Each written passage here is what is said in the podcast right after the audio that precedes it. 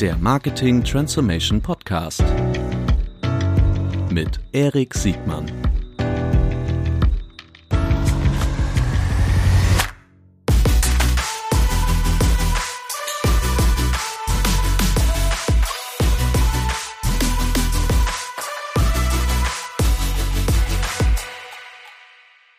Unser Werbepartner für diese Folge ist Asana.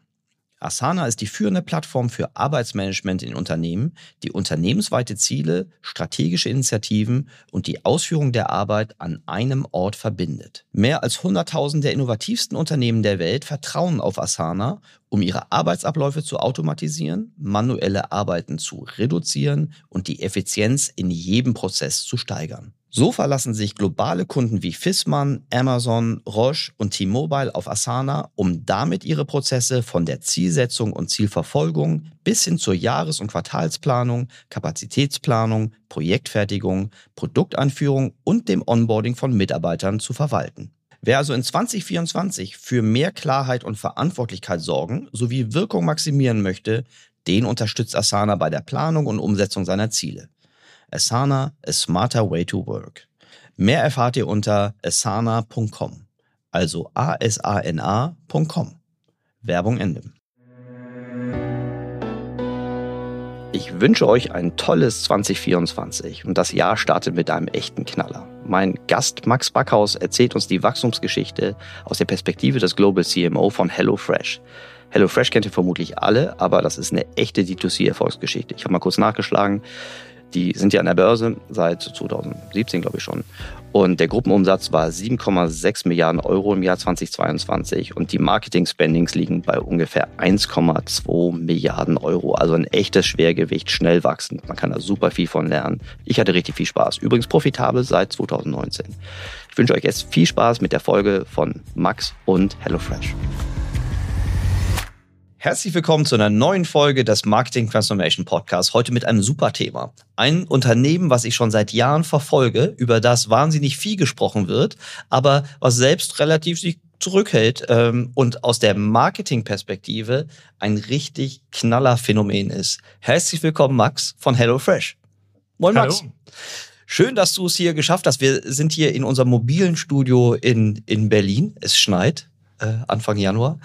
Ähm, ich freue mich sehr, dass du hier bist. HelloFresh, aus meiner Sicht eines der, der Erfolgsstories von, von Zero to Hero in wenigen Jahren. Mit ursprünglich äh, auch aus Berlin. Das ist eine Berliner Gründung, richtig? Ja, genau. Ja, sehr gut. Hi. Bevor wir über, über HelloFresh sprechen, bitte stell dich doch erstmal kurz selbst vor.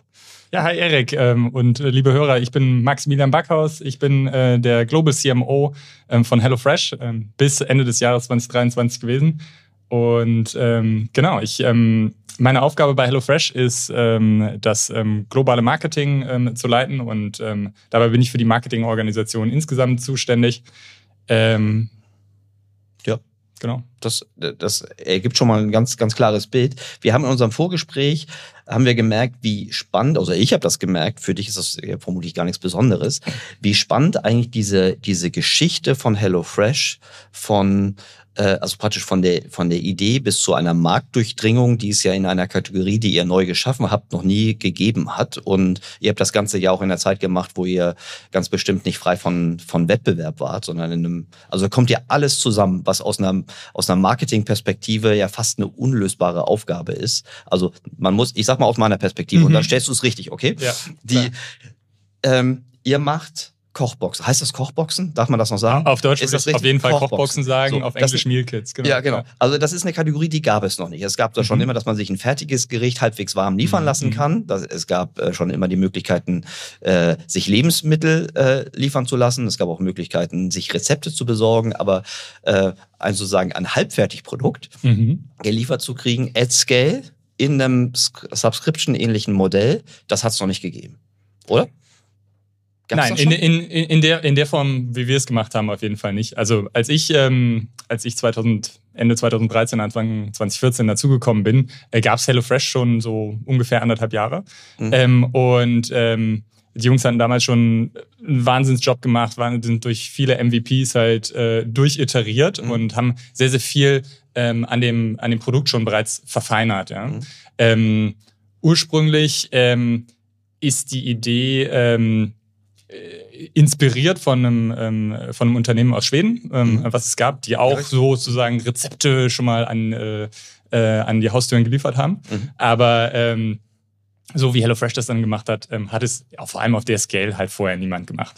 Ja, und das Besondere, also der Spoiler-Alert ist ja, ähm, ihr wurdet das ist ja eine typische aus dieser Zeit, aus meiner Sicht typische Anfangsstory. Also eine mhm. Idee wird, wird groß gemacht, der ist vermutlich, ich weiß gar nicht wie viel, es soll heute nicht das Thema sein, mhm. VC-Geld reingegangen. Ähm, die viele dieser Startups sind mehr oder weniger in der Bedeutungslosigkeit äh, verschwunden. Jetzt nicht nur in eurer Kategorie, aber je höher die Innovation, desto größer ist ja auch im Grunde die Chance, dass im Grunde nicht zu, einem, zu so einer erfolgreichen Marktdurchdringung kommt. Bei euch ist es aber so, bei aller Skepsis, die es ja jahrelang gegeben hat, kann das profitabel funktionieren. Da war jetzt die Frage, wie kann man aus einer Marketingperspektive, wie kann man die Kundengewinnung at scale so effizient machen, dass, äh, naja, das, was ja jeder versucht, genau, dass der. Kundenlebenswert genau. ja, ja. größer ist als die Akquisitionskosten mhm. und trotzdem noch relevantes Wachstum da ist. Und ihr, ihr seid jetzt ihr seid jetzt nicht nur börsennotiert, sondern ihr seid ja auch wirklich groß. Ich weiß, wir werden heute wenig über Zahlen sprechen. Also das ist ja bei börsennotierten Unternehmen immer so ein Ding. Äh, die viele Sachen sind öffentlich und wir wollen auf keinen Fall über irgendwelche Dinge sprechen, die dich in die Bedrohung äh, bringen können. Aber kannst du so uns eine Größenordnung nennen, in der ihr äh, jetzt unterwegs seid? Also zum Beispiel in welchen Märkten, mit, ja, ja. mit welchen? Nee, mache ich gerne. Und vielleicht ist da nochmal ganz interessant, ähm, wenn wir so über die, ähm, äh, die Reise äh, sprechen. Also genau. ähm, damals, als ich angefangen habe, da waren wir vielleicht so auf so einer Runrate von 10, 12 Millionen Euro. Mhm. Und äh, mittlerweile ist. Damals, schon, damals war wann? Damals war Ende 2013, mhm. äh, 2014. Ähm, also natürlich auch schon ähm, recht erfolgreich. Wir haben äh, Kundenakquisition hinbekommen. Einige Kunden sind auch geblieben. Mhm. Ähm, äh, war eine gute Story für viele, für viele Kunden. Aber wir haben uns halt überlegt, wie machen wir das Ganze halt wirklich, wirklich groß. Und ähm, Marketing war da halt der entscheidende Hebel, mhm. ähm, äh, den wir halt gezogen haben. Es gab so ein paar Aktivitäten, äh, die bereits ähm, fun gut funktioniert haben. Aber das Entscheidende für uns war dann eben diesen Mix halt kontinuierlich auszubauen und ähm, permanent darauf zu verbessern. Und ähm, wo haben wir das bis heute hingebracht? Ähm, Stand heute ist HelloFresh in 18 verschiedenen Ländern, über drei verschiedene Kontinente. Ähm, wir haben als HelloFresh Group auch ähm, acht Marken über ähm, verschiedene Verticals ähm, verteilt.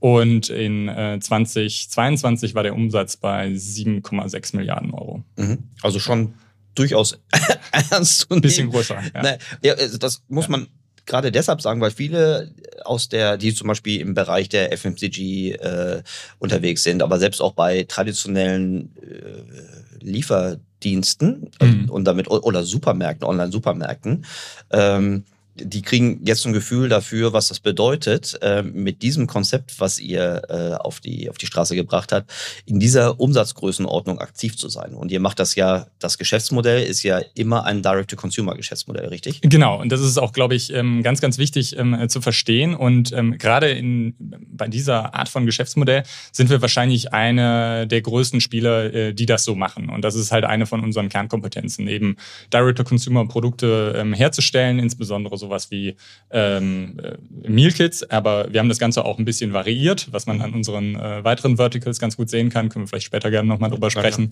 Ja, ja. Ähm, und ähm, und äh, diese, ähm, diese Verticals halt an den, an, den, an den Markt zu bringen, direkt an den Konsumenten zu bringen. Gerne auch Produkte, die halt einen sehr, sehr hohen Innovationsgrad haben, wie, ähm, wie die HelloFresh Meal Kits. Ja, richtig gut. Das war so für meinen, ich bin ja ein Podcast-Anfänger, ne? das ist so mal in meiner Struktur so mal der Teil, wo jetzt jeder verstanden haben muss, dass es sich hier um ein total relevantes Phänomen handelt. Also äh, ihr seid ja mehr als ein Phänomen, dass hier jeder was lernen kann, egal ob er jetzt im FMCG unterwegs ist, im E-Commerce äh, oder im, äh, in, in, in anderen Bereichen, zum Beispiel äh, ja, FMCG oder bei in Innovation äh, unterwegs ist, äh, weil es ja halt doch möglich ist, ähm, praktisch von, von 0 auf 100 so ein Unternehmen hinzubauen.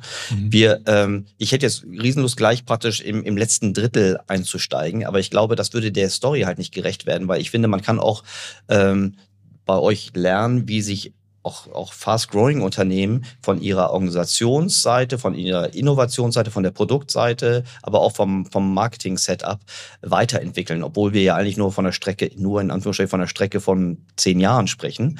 Aber mhm. ich glaube, das ist gerade so bei diesem Transformationsthema super spannend. Äh, deshalb lass uns ruhig mal so diese Phasen abtragen, äh, die sich so in diesen zehn Jahren abgespielt haben, damit wir alle ein Gefühl kriegen, was das eigentlich bedeutet, so ein schnell wachsendes Unternehmen über, wie du sagtest, ja. drei Kontinente und acht Marken hin aufzubauen. Ja, super gerne, Erik. Also ähm, als ich angefangen habe, ähm, äh, gab es HelloFresh schon in einigen verschiedenen Ländern und ähm, wir hatten bereits ähm, so ähm, eine, ähm, äh, eine Urform äh, der Matrix-Organisation im Marketing, ähm, die wir heute haben, aber es war halt ähm, alles natürlich viel, viel, viel kleiner. Und ähm, wir hatten weniger als eine Handvoll von Kanälen, über ähm, die wir skaliert haben. Und ähm, wir haben uns ähm, ganz klassisch ähm, an äh, die Prinzipien des Performance Marketing damals gehalten, haben mhm. auch damals total wenig ähm, über unseren Look and Feel, unsere Marke etc. nachgedacht. Ähm, wir haben einfach, ähm, wie man ähm, das in anderen Unternehmen dieser Art halt auch gemacht hat, wir haben halt äh, kleine Töpfe gebildet ähm, mit Geld, die wir dann testweise über verschiedene Kanäle investiert haben. Dann haben wir geschaut, okay, wie ist denn da die Conversion Rate, wie ist die Click-Through-Rate, äh, wie ist die Customer Retention und ähm, haben uns angeschaut, ähm, äh, was machen wir mehr, wo müssen wir iterieren, ähm, was ähm, hören wir auf und ähm, haben auf diese Art und Weise ähm, skaliert. Mhm. Die Leute, die wir damals im Team hatten, waren ähm, Generalisten und ähm, mit einem sehr, sehr starken Entrepreneurial Fokus. Und ähm, meine Aufgabe äh, damals als, äh, als ähm, äh, Global CMO äh, für diese Organisation war, halt zu sagen, okay, ähm, wie schaffen wir es hier, ähm, die Leute kreativ sein zu lassen, möglichst viel auszuprobieren, möglichst viel Wert zu generieren und äh, gleichzeitig eine starke Accountability herzustellen und zu gucken, dass die Investorengelder, die wir damals schon hatten, mhm. eben nicht verbrannt werden und wir am Ende des Monats sagen können, hey, guck mal hier, also in dem Fall haben wir wirklich was gewonnen und in dem Fall haben wir auf jeden Fall was gelernt. Ja, ja. das ist ein total wichtiger Das war so Phase 1. Das ist ein total wichtiger Punkt, den du ansprichst, äh, Accountability ähm, und die Prinzipien des, des Performance Marketing. Äh, das Besondere bei euch, muss man sagen, okay, das ist ja, äh, das ist ein Teil das von Performance Marketing, dass wir sehr früh anfangen, Dinge zu messen, äh, zu verbessern und gegebenenfalls auch zu verwerfen. Bei euch war ja, wenn ich es richtig verstehe, die Besonderheit, dass es noch keine natürliche Nachfrage gab. Also der normale Performance-Marketing-Mix geht ja den Funnel in der Regel von, von, von unten nach oben, mhm. setzt aber voraus, dass äh, im Lower-Funnel-Bereich zum Beispiel Suchmaschinen-Nachfrage, dass die schon vorhanden ist. Es gab ja damals keine relevante Suchmaschinennachfrage nach Kochboxen, oder? Äh, absolut. Und ich glaube, das war auch eines der ganz, ganz großen Missverständnisse der ersten Jahre. Immer wenn wir mit äh, Leuten äh, von außerhalb gesprochen haben, äh, die jetzt HelloFresh nicht im Detail kannten, ähm, erstmal zu erklären, nein, äh, SEA, SEO sind bei uns jetzt nicht so die Riesenthemen. Ja. Ja. Ähm, da können wir uns tot optimieren. Das wird uns halt keinen Zentimeter nach vorne bringen, sondern wir müssen es schaffen, halt wirklich die Value Proposition dieses Produktes halt zu erklären. Dafür brauchen wir mehr Real Estate. Dafür müssen wir eventuell auch in eine Face-to-Face-Konversation äh, mit dem Kunden eintreten. Und was heißt das dann? Ähm, wir haben ähm, uns vor allem Kanäle gesucht, die vielleicht von den klassischen E-Commercelern oder den Performance-Marketers damals ähm, noch links liegen gelassen wurden. Das heißt, mhm. wir haben ähm, zum Teil auch ähm, Vertriebsteams rausgeschickt, mhm. die halt sich dann wirklich irgendwo hingestellt haben, mit Kunden gesprochen haben, direkt äh, die Concerns, die Fragen nach und nach abgearbeitet haben und dann vielleicht nach einem zehnminütigen Gespräch halt wirklich den Demand generiert hatten, den wir brauchten. Ja. Das geht natürlich mit einem Search-Ad äh, nicht. Und ähm, andere Themen, äh, die super relevant waren, waren natürlich ähm, damals auch die Flyer. Ja. Mhm. Ich glaube, da können, können sich viele noch dran erinnern. Ich kann mich an ähm, erinnern, die Vertriebsteams an Flughäfen. Habe ich das geträumt oder habe ich euch an Flughäfen? Es gab tatsächlich auch mal auf Mallorca ein Vertriebsteam am Flughafen. Es gab in, in Hamburg am Bahnhof gab es ja. eins und so weiter, ja. ähm, wo wir die, äh, die Kunden halt aufgesammelt haben. Und, äh, Wie die Kreditkartenkollegen, ne?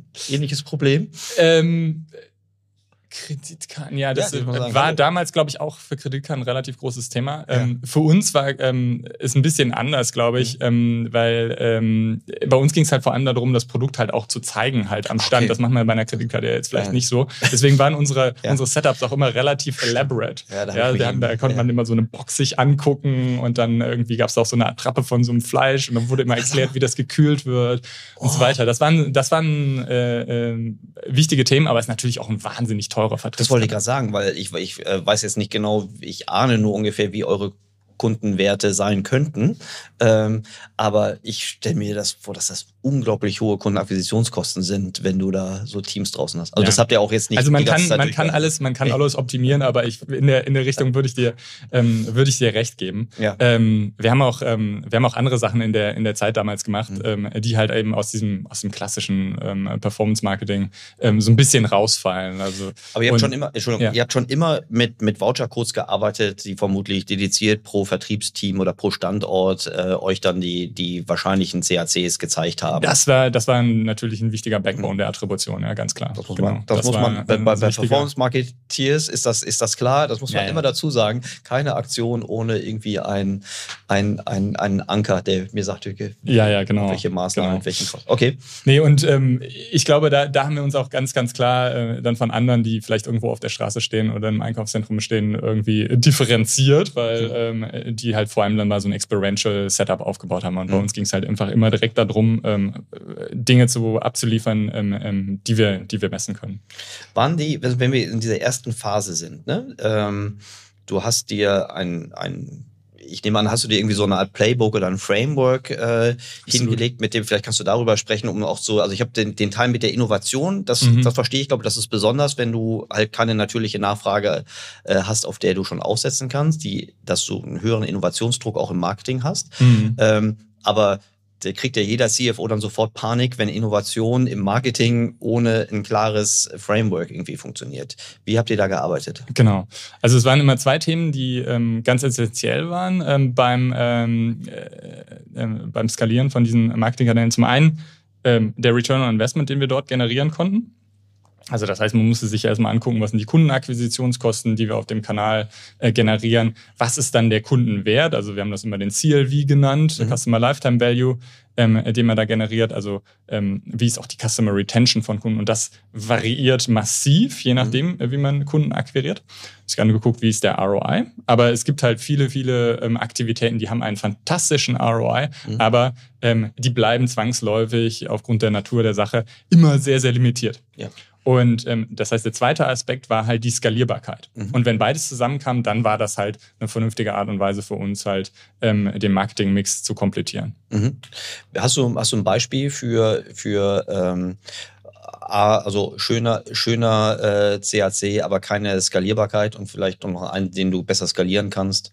Also, also jetzt, die, die, Frage führt, die ja, Frage führt so ein bisschen mhm. in den Online-Offline-Mix ja, ja. rein, ne? weil wir ähm, also in beiden Bereichen haben wir im Grunde Skalierungsgrenzen. Mhm. Bei den einen merkt man sie deutlicher, bei Offline merkt man sie weniger.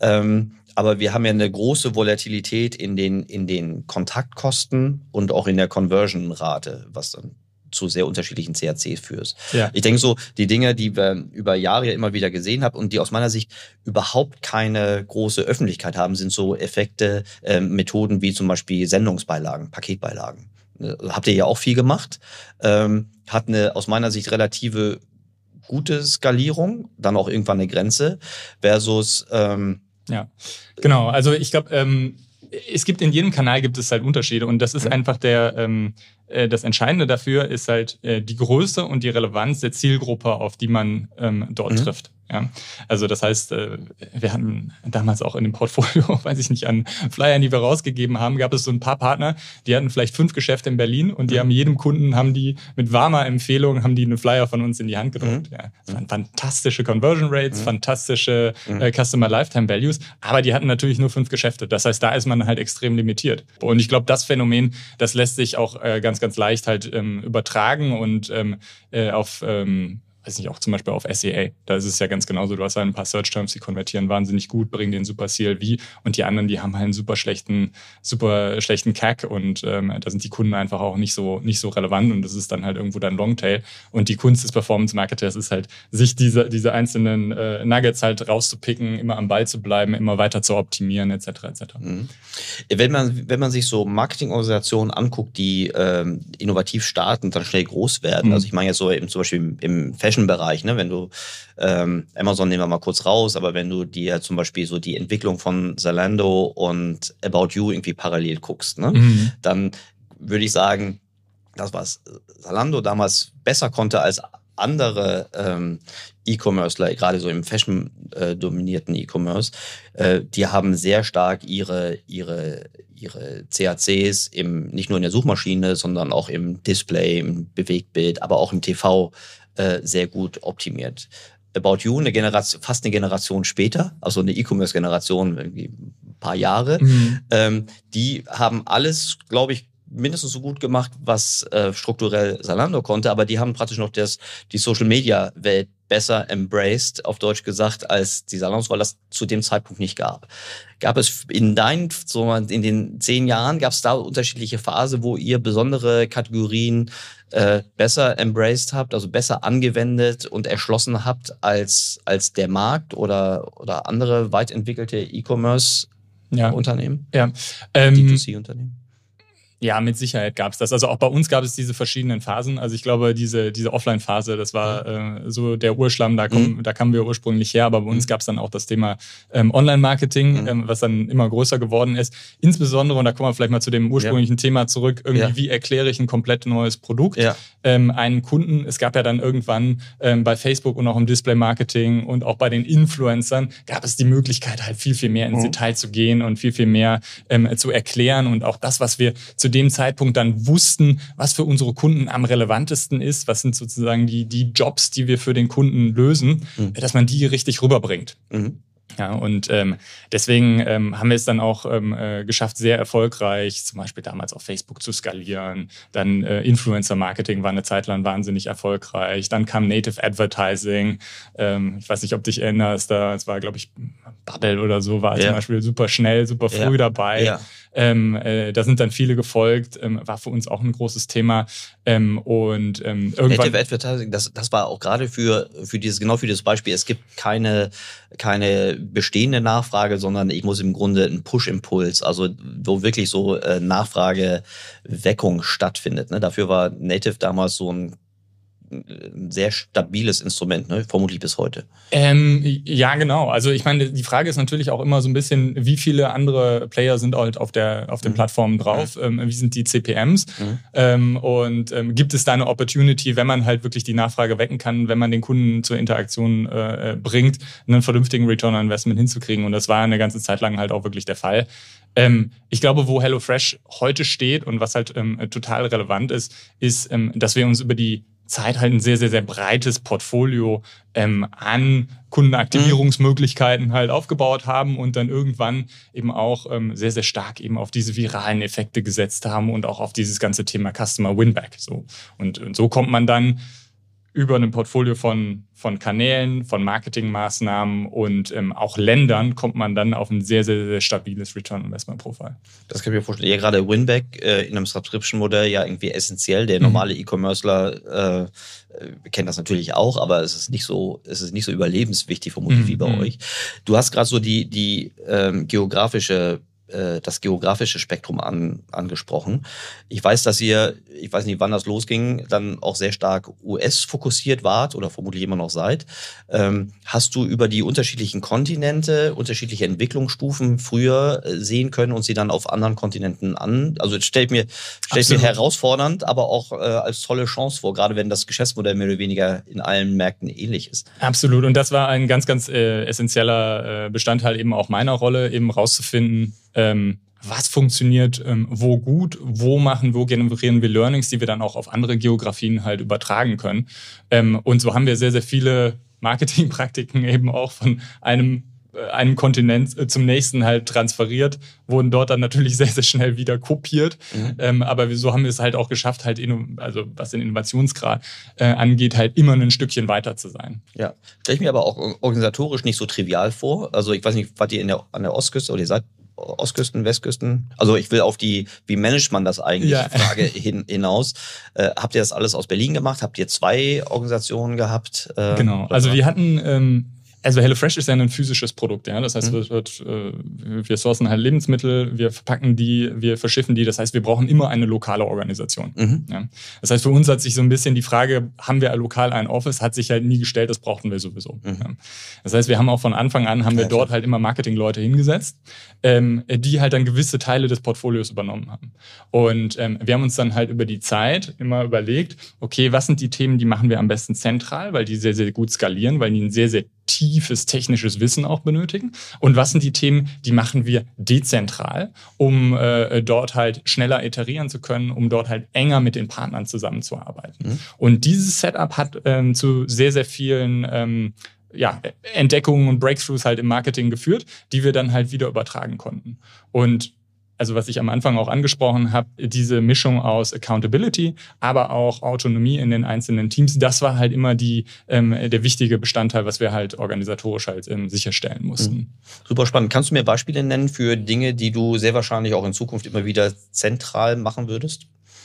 Ja, klar. Also ähm, ich glaube, es gibt so im, im, im gerade im Online-Marketing oder im CRM gibt es halt bestimmte Sachen, die sind einfach sehr, sehr, sehr technisch. Mhm. Ähm, die Leute dafür zu finden, ist überhaupt nicht äh, trivial, die das mhm. wirklich, wirklich gut machen. Und ähm, das will man nicht in zehn verschiedenen Standorten gleichzeitig machen, vor allem wenn die Lösungen dann immer identisch aussehen. Ja. ja. Also alles, was regelbasiert, äh, insbesondere wo dann auch die Zahlen vergleichbar sein müssen. Ne? Also äh, Attributionsregeln. Lass mich raten, du hast nicht pro Land eine eigene Attributionsregel. Absolut, absolut nicht.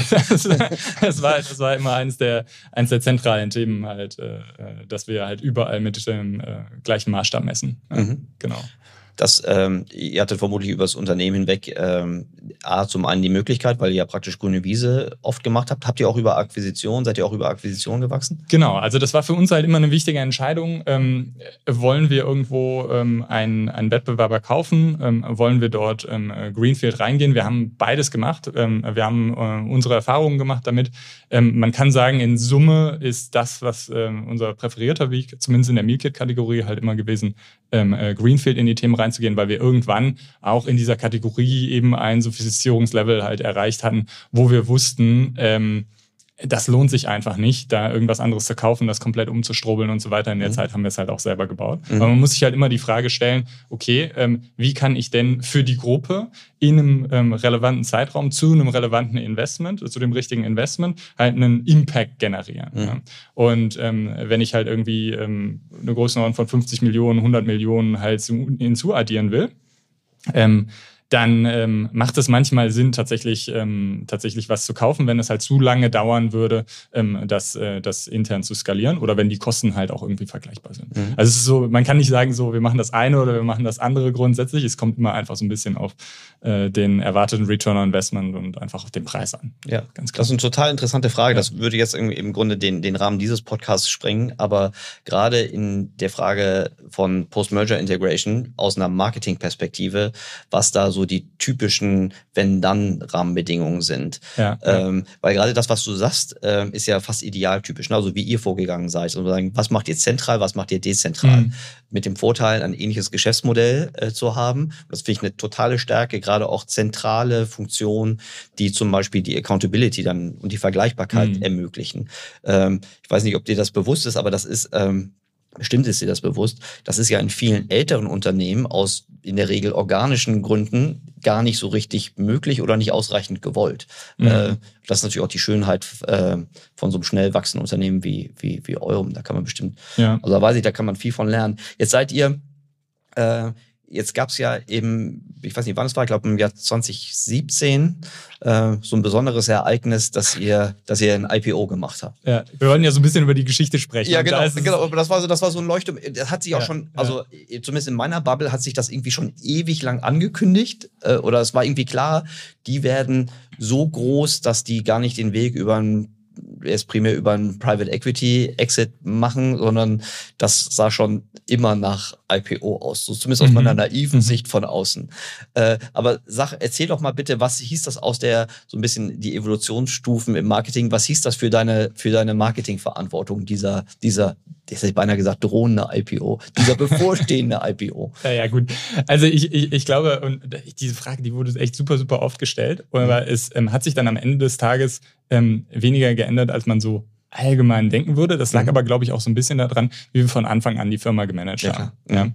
Ähm, und ähm, dieses Thema sehr, sehr starker Fokus auf ROI, ähm, ganz klare ähm, äh, Accountabilities, ähm, sehr, sehr gutes Zahlenwerk, sehr, sehr gute Transparenz. Ähm, das hatten wir immer schon und das war am Ende des Tages ähm, auch einer der Punkte, die mir von Anfang an halt extrem wichtig waren mhm. ähm, äh, bei, bei HelloFresh. Und ähm, jetzt äh, im, im Run-up äh, zum, zum IPO ähm, Natürlich sind da wahnsinnig viele Faktoren, ähm, die ähm, auch vom Unternehmen selber nicht wirklich zu beeinflussen sind. Aber was natürlich ähm, essentiell ist, ähm, gerade bei einem Wachstumsunternehmen, was noch keinen Profit macht, ist, dass man sehr, sehr guten ROI zeigen kann und dass man auch ähm, über ein Portfolio hinweg eine sehr, sehr gute Wachstumsgeschichte hat und immer wieder aufzeigen kann, was können denn da neue Vektoren sein, um ähm, noch, mehr, noch mehr Umsatz in Zukunft zu treiben. Ja. Du hast ja schon super reifes Marketing oder und herausforderndes Marketing-Framework aufgebaut bei HelloFresh. Gibt es so Bereiche, wo du regelmäßig hingeguckt hast, um dir was abzuschauen, um, äh, um vielleicht einfach noch ein, also gerade so wie wir jetzt über SaaS gesprochen haben, gibt es Industrien oder, oder vielleicht auch Subsegmente von Industrien, wo du dir gerne was abguckst? Mm. Eigentlich heißt die Frage, wie baust du dein Wissen ja, auf, ja. Äh, wenn du jenseits deiner eigenen Bubbles unterwegs bist. Ja, ja. Also ähm, grundsätz grundsätzlich ist das, glaube ich, ein extrem wichtiges Thema, dass man äh, sehr, sehr gut connected bleibt, sowohl in seiner Bubble, mhm. klassische äh, Berliner Runde, aber wir hatten ja auch ähm, Access zu den entsprechenden Bubbles äh, in, an anderen Standorten, mhm. weil wir eben so viele äh, Geografien ähm, hatten, unter anderem auch, ähm, auch, auch die USA. Ähm, und ähm, was wir aber, ähm, was mir als äh, äh, als jemand, der das so ein bisschen auch vorangetrieben hat bei Refresh halt immer extrem wichtig war, ist, dass wir halt nicht grundsätzlich die Marketingpraktiken von anderen mhm. äh, Industrien halt äh, zu stark diskontieren. Weil ich glaube, mhm. in der Berliner Bubble gibt es halt auch einfach so, oder gab es damals so ein bisschen so eine Hybris zu sagen, so, hey, also wir haben das Rad halt komplett neu erfunden und so weiter. Ja. Und äh, so funktioniert es. Und deswegen habe ich mir auch ähm, sehr gerne mal so ähm, FMCG halt angeschaut. Ähm, mhm. Wie machen die das und wo kommen die ursprünglich her? Ich habe dann irgendwann gesehen, dass äh, Coca-Cola in den 30er Jahren auch wahnsinnig viel mit Coupons gearbeitet hat. Ja. Und die haben halt, ja. sind halt irgendwann halt auch graduated in, äh, in unterschiedlichen Approaches. Und deswegen ähm, haben wir dann auch ähm, äh, so Themen ähm, wie, äh, ähm, wie Above the Line ähm, irgendwann ähm, etwas mehr Aufmerksamkeit geschenkt. Ja. Und haben das halt auch in unseren Marketing-Mix und in unserem Project integriert. Ja. Haben mehr auf die Marke geachtet, etc. Das waren so Sachen. Ja, ja super spannend. Auch super, super interessant, deine Wahrnehmung der Berliner Marketing Bubble. Äh, aber ich finde trotzdem, dass äh, das, also jetzt hier noch eine Lanze für Berlin zu brechen, dass die Dichte an Marketingwissen und auch gerade für so Innovationsthemen, dass die in Berlin doch schon deutlich dicht ist. Also ich wüsste, wüsstest du in Europa einen Standort, der an Berlin ranreicht? Äh, ja, also äh, London ist wahrscheinlich sogar bei der Talent, Talent Density, würde ich sagen, nochmal höher. Okay. Also äh, ähm, wir rekrutieren ähm, also irgendwann ist meine Rolle ja auch so ein bisschen Richtung Recruiting sehr, sehr stark ja. gegangen und habe mich sehr, sehr viel damit beschäftigt. Und ähm, die Standorte in, in, in Europa sind definitiv äh, London, Berlin, Amsterdam. Okay. Und das sind auch äh, definitiv die Standorte, wo wir, ähm, wo wir vor allem nach Talent suchen und ähm, wo es die Leute gibt, die auch die Experience at Scale im, im, im Zweifelsfall haben. Interessant. Ähm, London hätte ich jetzt gedacht. Äh, Amsterdam, warum? Was hat Amsterdam, was Berlin und London nicht auch hat? Ähm, Amsterdam ist ähm, für viel Talent halt auch irgendwo eine Lifestyle-Choice. Ähm, mhm. Und es ist halt, äh, Amsterdam hat sehr, sehr viele große Firmen, die dort ihre mhm. Ähm, Europastandorte haben. Ja, also da gibt es halt ein Booking, da gibt es halt einen Uber, ähm, äh, da gibt es äh, die Takeaway Group und ähm, da ähm, läuft, läuft sehr, sehr viel Talent rum, was eben auch diese Experience halt auf einer Global Scale halt hat. Ah, ja, und das gibt es in Berlin und das ist auch ein Thema, was, was uns dann irgendwie für uns irgendwann natürlich relevanter wurde. Ähm, irgendwann gibt es in Berlin dann nicht mehr so viele, mit denen man sich dann auch austauschen kann und ähm, wo man irgendwie äh, die gleichen Themen noch hat. Ja. Super interessant, stimmt. Wir haben aus einer aus so einer Dachperspektive natürlich viel, äh, ja. aber du hast schon recht, wenn das wirklich weltweit äh, at scale ist, dann wird's dann dünner. Ja, super ja. spannend. Jetzt verstehe ich auch Amsterdam. Solche, solche Standorte wie äh, Barcelona und Lissabon, die jetzt oft meistens wegen, also auch entweder Lifestyle oder Tech-Talent ist, ähm, haben die für euch auch eine Rolle gespielt? Äh, auf jeden Fall, also Barcelona jetzt zuletzt, weil wir dort ein Office aufgemacht mhm. haben. Ähm, ja, hat eine gute Textszene. Ähm, auf jeden Fall sind auch viele aus Berlin runtergegangen. Mhm. Ähm, aber ähm, nicht die Menge. Ja, okay. Auf gar keinen Fall. Okay. Aber also vielleicht ein, ein Punkt dazu noch. Also für, für mich war es halt auch immer sehr, sehr wichtig, dass wir uns halt äh, nicht, äh, nicht benchmarken, einfach nur in Berlin. Ja? ja. Also wir haben uns. Ja, Punkt, ja. Und da war es ein einfach sehr ähm, interessanter Punkt halt auch, ähm, die Opportunity, die wir da in den USA hatten. Mhm. Ähm, einfach weil wir ähm, natürlich guckt man von Deutschland immer erstmal mit sehr, sehr großer Bewunderung darüber. Den großen Teil, ich denke so, wow, diese Monsterunternehmen und so weiter und so fort. Und ähm, was wir dann aber festgestellt haben, ist, dass da ähm, europäische Marketeers durchaus auch was beizutragen haben. Einfach aufgrund dieses sehr, sehr äh, analytischen, in die Tiefe gehen, sehr, ja. sehr stark auf Daten fokussieren ähm, und so weiter. Und ähm, wir haben es geschafft, dort auch unsere, unsere Teams strategisch zu ergänzen mit, ähm, mit sehr, sehr guten Leuten. Ähm, die Amerikaner sind einfach wahnsinnig gut da drin, viel, viel größer zu denken nochmal. Mhm. Ähm, aber ähm, ähm, ich glaube, am Anfang waren wir auch ein bisschen enttäuscht. Ja, ja, ja das habe ich, hab ich schon oft gehört, dass gerade so im Performance-Marketing, die, ähm, also wenn die Vision jetzt nicht so wichtig ist, ähm, wie, wie so eine gute ein gutes technisches und strukturelles äh, Fundament, dass wir uns da äh, gar nicht verstecken müssen, muss man vorsichtig ausdrücken. Also diese Enttäuschung aus, dem, aus den Märkten, die halt so ein bisschen lauter und auf jeden Fall größer sind, die habe ich schon oft gehört. Ja. Ähm, aber interessant. Die, ähm, wir waren gerade vorhin so beim IPO stehen geblieben. Gab's, also ich die meisten erzählen dann, dass sie äh, einfach noch, also du, du sagst auch, wir waren im Grunde schon lange vorher auf diesen IPO vorbereitet, mhm. strukturell.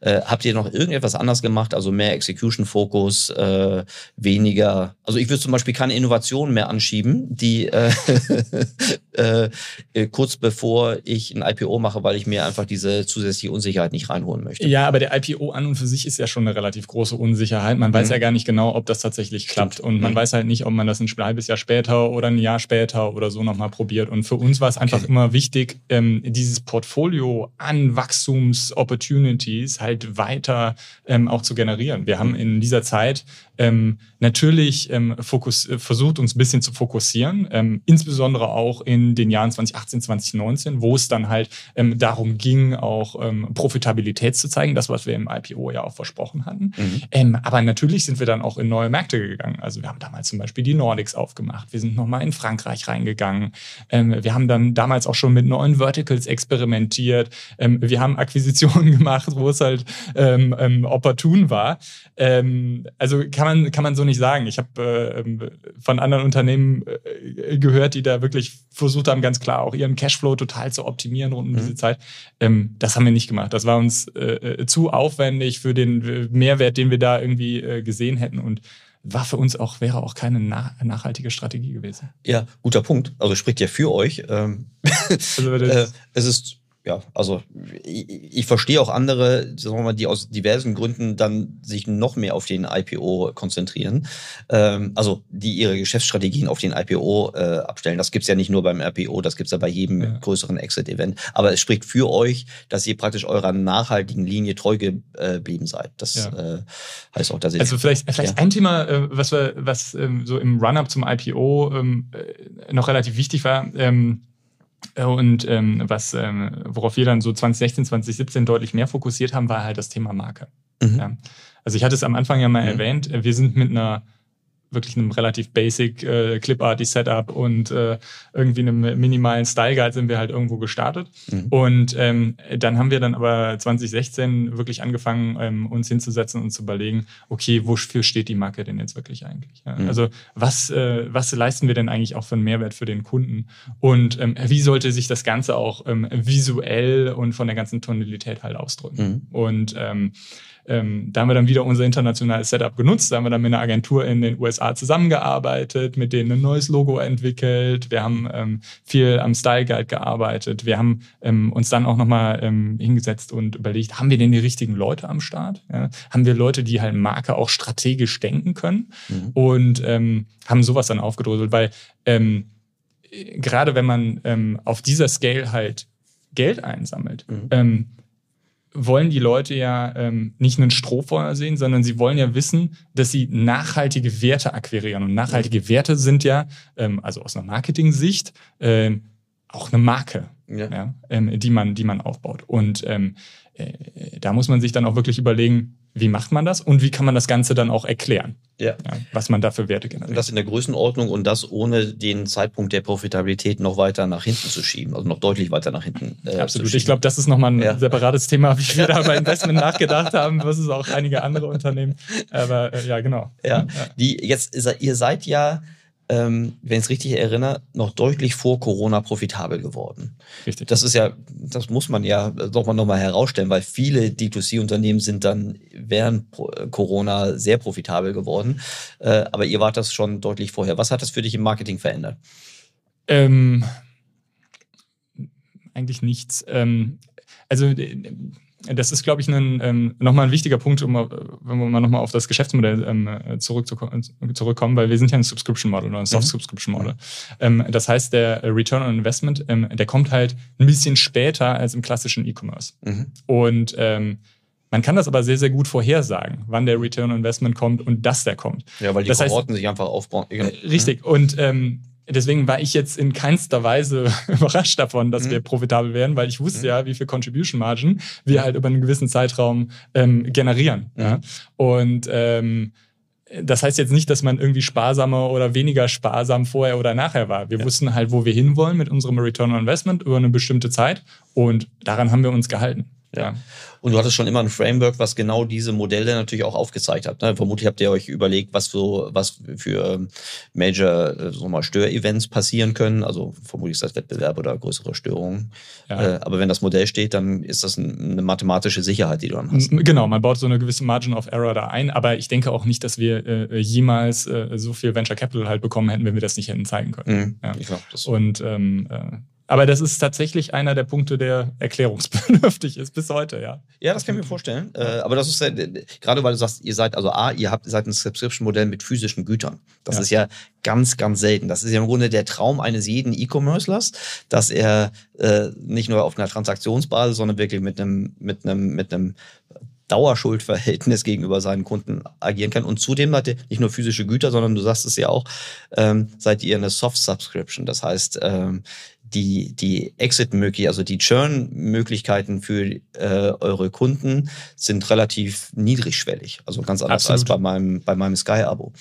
genau, genau. Also bei uns, also äh, vielleicht mal anders, anders formuliert. weil ich noch ein Sky-Abo Nein, nein, anders, anders formuliert. Äh, nee, aufgrund der Praktiken in diesen Industrien teilweise bin ich auch immer überrascht, wie man damit noch durchkommt. Aber ähm, wir müssen halt wirklich jeden Tag überzeugen mit ja. unserem Produkt. Und ja. das ist halt ein, ähm, ein Punkt, den wir, ähm, der auch über die Zeit hinweg ähm, für uns halt immer wichtiger äh, geworden ist und den wir immer besser verstanden haben. Mhm. Ja?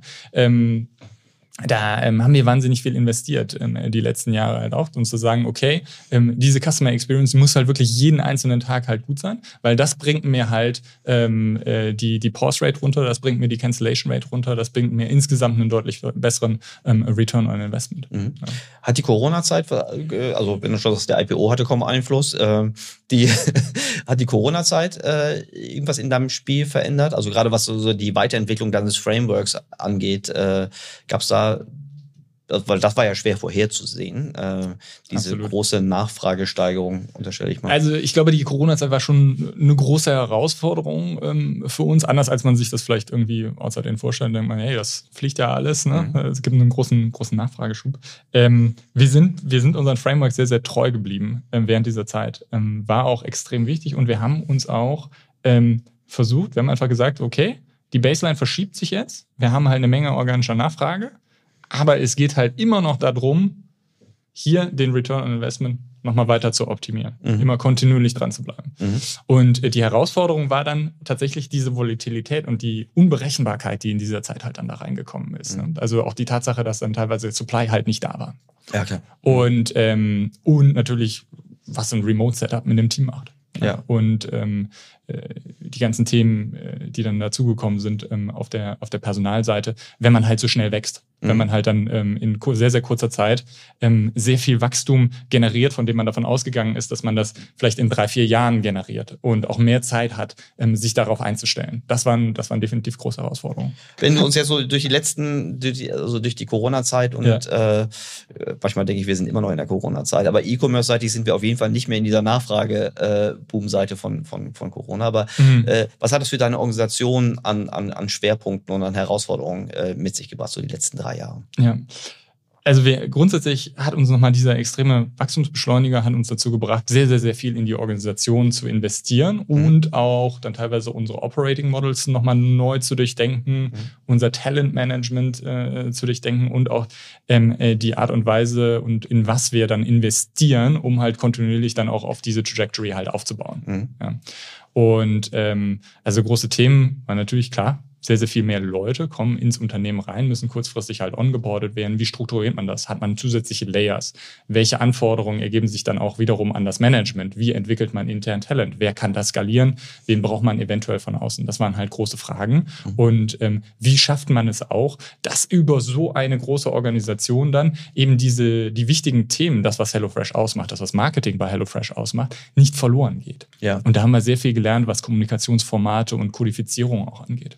Ja. ja, die gab es irgendwelche, sagen wir mal, dort irgendwelche Frameworks, die du anwenden konntest? Oder wer war dein engster Sparringspartner, um diese, diese Organisation so weiterzuentwickeln? Weil das ist ja, das greift ja praktisch in die komplette Organisation rein, diese Frage. Genau, also das sind, das sind Themen, die wir dann im engsten Führungskreis natürlich ähm, äh, diskutiert haben mhm. und ähm, wo wir dann auch überlegt haben, so ein bisschen so back to the roots. Okay, was sind denn wirklich die Dinge, die, wie zum Beispiel die HelloFresh DNA, die uns jetzt zehn Jahre lang begleitet haben, braucht die vielleicht nochmal einen Refresh? Braucht mhm. die vielleicht mal eine schickere Präsentation? Müssen wir die mehr in den Fokus rücken äh, beim Thema äh, Onboarding, ähm, beim Thema interne Kommunikation? Ja. ja. Also gewisse Themen wie Learning Never Stops, ne, Speed and Agility, was halt so wichtige äh, Values sind. Bei HelloFresh wollen wir die vielleicht auch mal häufiger erwähnen, wenn jemand sich so verhält, ja. ja. Und ähm, äh, das sind Sachen, die ich gerade mit Thomas und Dominik halt einfach wahnsinnig viel äh, diskutiert habe. Das waren da wahrscheinlich intern so die wichtigsten,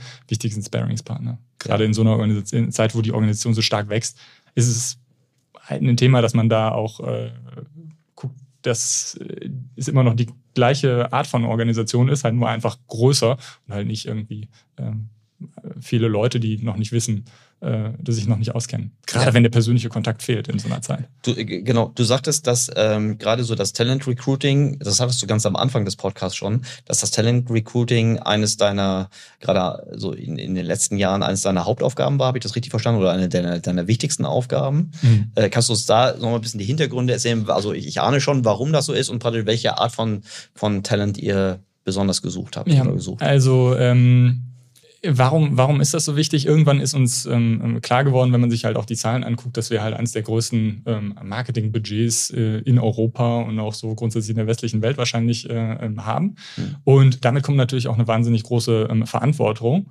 Und das sollte man halt wirklich nur ausgeben, wenn man sich auch sicher gehen kann, dass man halt eines der besten, besten Teams hat, die es da draußen so gibt.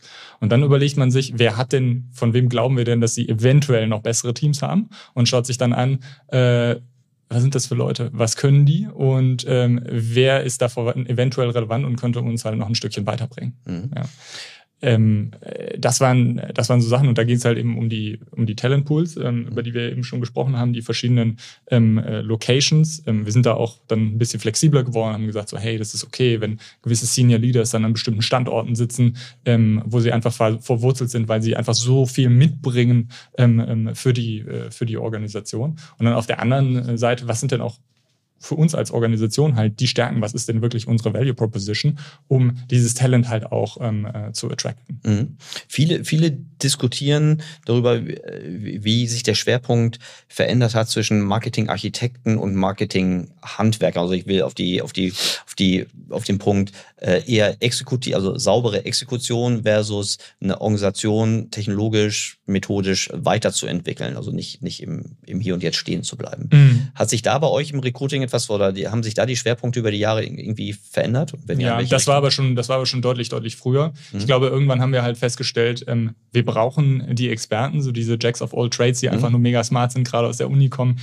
Die sind toll, die brauchen wir weiterhin, aber wir brauchen auch Leute, die das einfach schon mal gesehen haben, mhm. wie sowas at Scale halt wirklich, wirklich gut funktioniert. Mhm. Und wenn man zum Beispiel mit einer bestimmten Software arbeitet, brauchst du halt jemanden, äh, der mit dieser Software halt schon mal so zehn. Jahre gearbeitet ja. hat oder fünf Jahre gearbeitet hat und einfach versteht, wie es funktioniert. Ja. Und man braucht immer beides, aber natürlich sind die Architekten und die Experten mit dem tiefen technischen Wissen sind wichtiger geworden. Ja. Super spannend. Ich könnte noch, ich könnte noch richtig lange mit dir sprechen. Die, ich fürchte, das wird jetzt den, den Rahmen des Podcasts äh, sprengen. Aber ich weiß nicht, gab es noch etwas so für die letzten Jahre, die wir so an, an Entwicklungen jetzt äh, ausgelassen haben? Oder würdest du sagen, äh, mehr oder weniger ist das, also für mich ist es ein komplettes Bild so, aber die, bei dir hat sich ja auch persönlich was verändert, äh, das werden wir, werden wir gleich nochmal sagen. Aber so, wenn, wenn wir es auf die Marketingorganisation an, wenn wir sie jetzt hier so anschauen, äh, wir haben eine, eine, eine super mal, effiziente Organisation, eine immer noch sehr stark wachsende Organisation. Ich sage immer noch, ne, weil mhm. es ist schwer, schwer so, äh, das aus meiner Perspektive zu extrapolieren. Aber hast du so eine Perspektive, wie sich eure Marketingorganisation in den nächsten fünf bis zehn Jahren weiterentwickeln wird? Ja. Genau, vielleicht nochmal äh, auf den, auf den Punkt davor, was, was, was haben wir noch ausgelassen? Wir haben, glaube ich, noch nicht so viel darüber gesprochen, wie wir tatsächlich von der einen Marke und von den Meal Kits ja. zu mehreren Marken und zu mehreren Verticals halt ja. angegangen sind. Ja. Ne? Lass uns das machen. Weißt du, was wir überziehen jetzt einfach brutal. Tut mir, tut mir leid für, tut mir leid für, nee, tut mir gar nicht leid. Es ist also, wenn du die Zeit noch investieren kannst, ich würde, ich würde dann gerne, machen wir heute mal eine etwas längere äh, Folge. Das ist auf jeden Fall wert, wenn ich dich schon mal vom, am Mikrofon habe. Alles gut.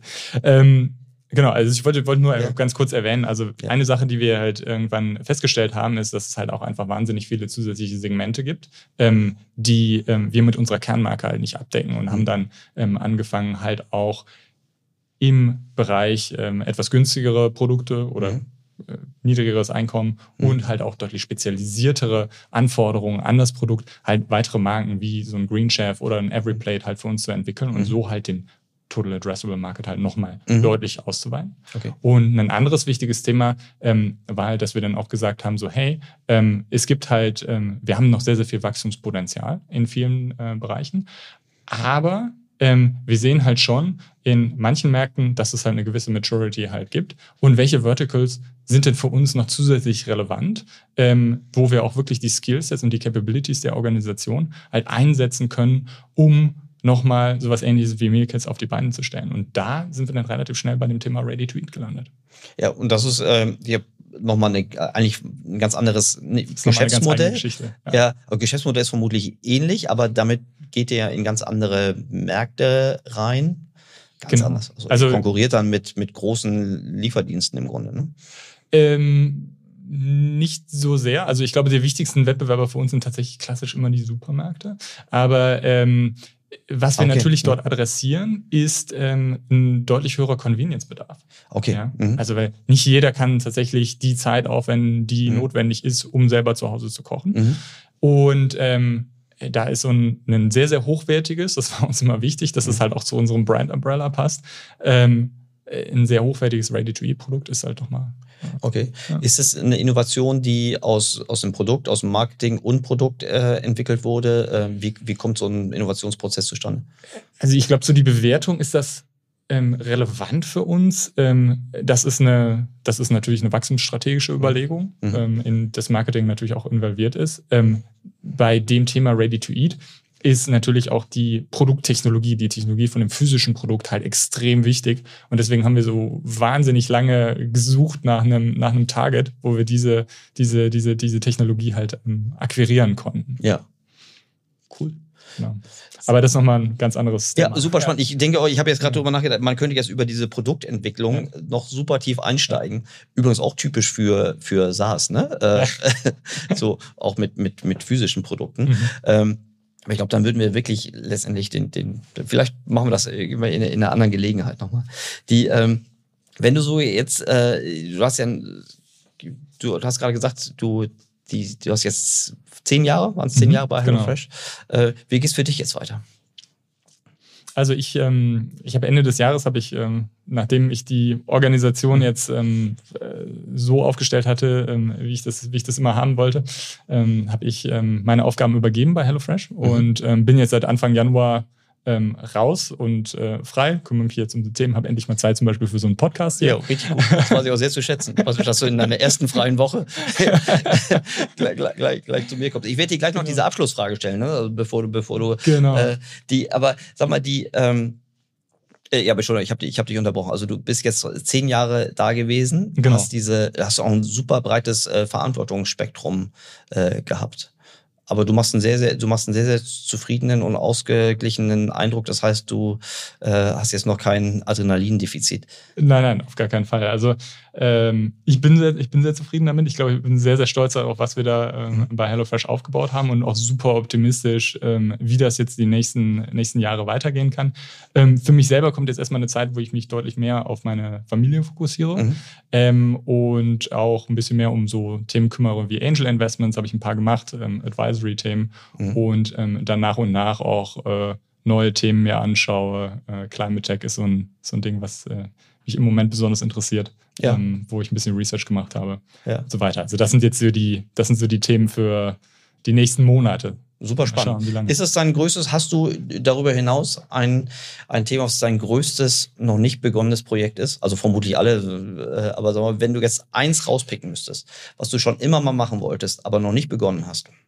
Mm, ich glaube, so das eine ganz große ähm, ähm Projekt gibt's nicht, aber die Liste an Themen ist relativ lang, die ich jetzt äh, erstmal angehen muss und angehen, ähm, angehen will. Ähm, ich bin jetzt, also ich glaube, Climate Tech ist schon so das Thema, womit ich mich jetzt äh, als nächstes am meisten beschäftigen werde, wo ich äh, verstehen will, ähm, was sind dort die Opportunities und wie können wir auch das, was ähm, ähm, ich jetzt hier äh, die letzten zehn Jahre und die Zeit davor halt gelernt habe im, bei dem ganzen Thema Wachstum, wie können wir das dort halt auf eine ähm, sinnvolle Art und Weise eventuell einsetzen mhm. und mhm.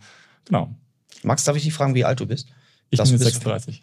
Krass das macht mich fertig, was ist das nicht mehr, äh, was für eine Erfolgsgeschichte. Das heißt aber, du hast mit 26 äh, bei HelloFresh angefangen. Ähm, ich habe in letzter Zeit eine hohe Dichte an wirklich tollen Marketeers, Menschen, die schon super früh angefangen haben. Ähm, und, äh, und super viel erreicht haben. Und dieses Wissen, was wir jetzt hier aufgebaut haben, ist natürlich auch ein super, äh, ein, ein super Pool, den auch gerade unser, unseren Standort, jetzt meine ich gar nicht nur Berlin, sondern auch den Standort hier im deutschsprachigen Raum, natürlich auch super wertvoll macht für die Zukunft. Super. Lieber Max, es hat mir wahnsinnig viel Spaß gemacht. Äh, also gerade auch, weil es mir echt ein Bedürfnis war, ähm, nochmal die Insights hinter dieser tollen also ich würde sagen, einzigartigen Erfolgsgeschichte äh, äh, mal so aus nächster Nähe zu hören. Äh, vielen Dank, dass du so äh, auch, auch viele super spannende Details mit uns geteilt hast. Und äh, dir für deine, für deine persönliche und berufliche Zukunft wünsche ich schon mal alles Gute und ich bin sicher, Dankeschön. wir sehen uns bald wieder. Danke. Danke, Erik. Hat mir Spaß gemacht.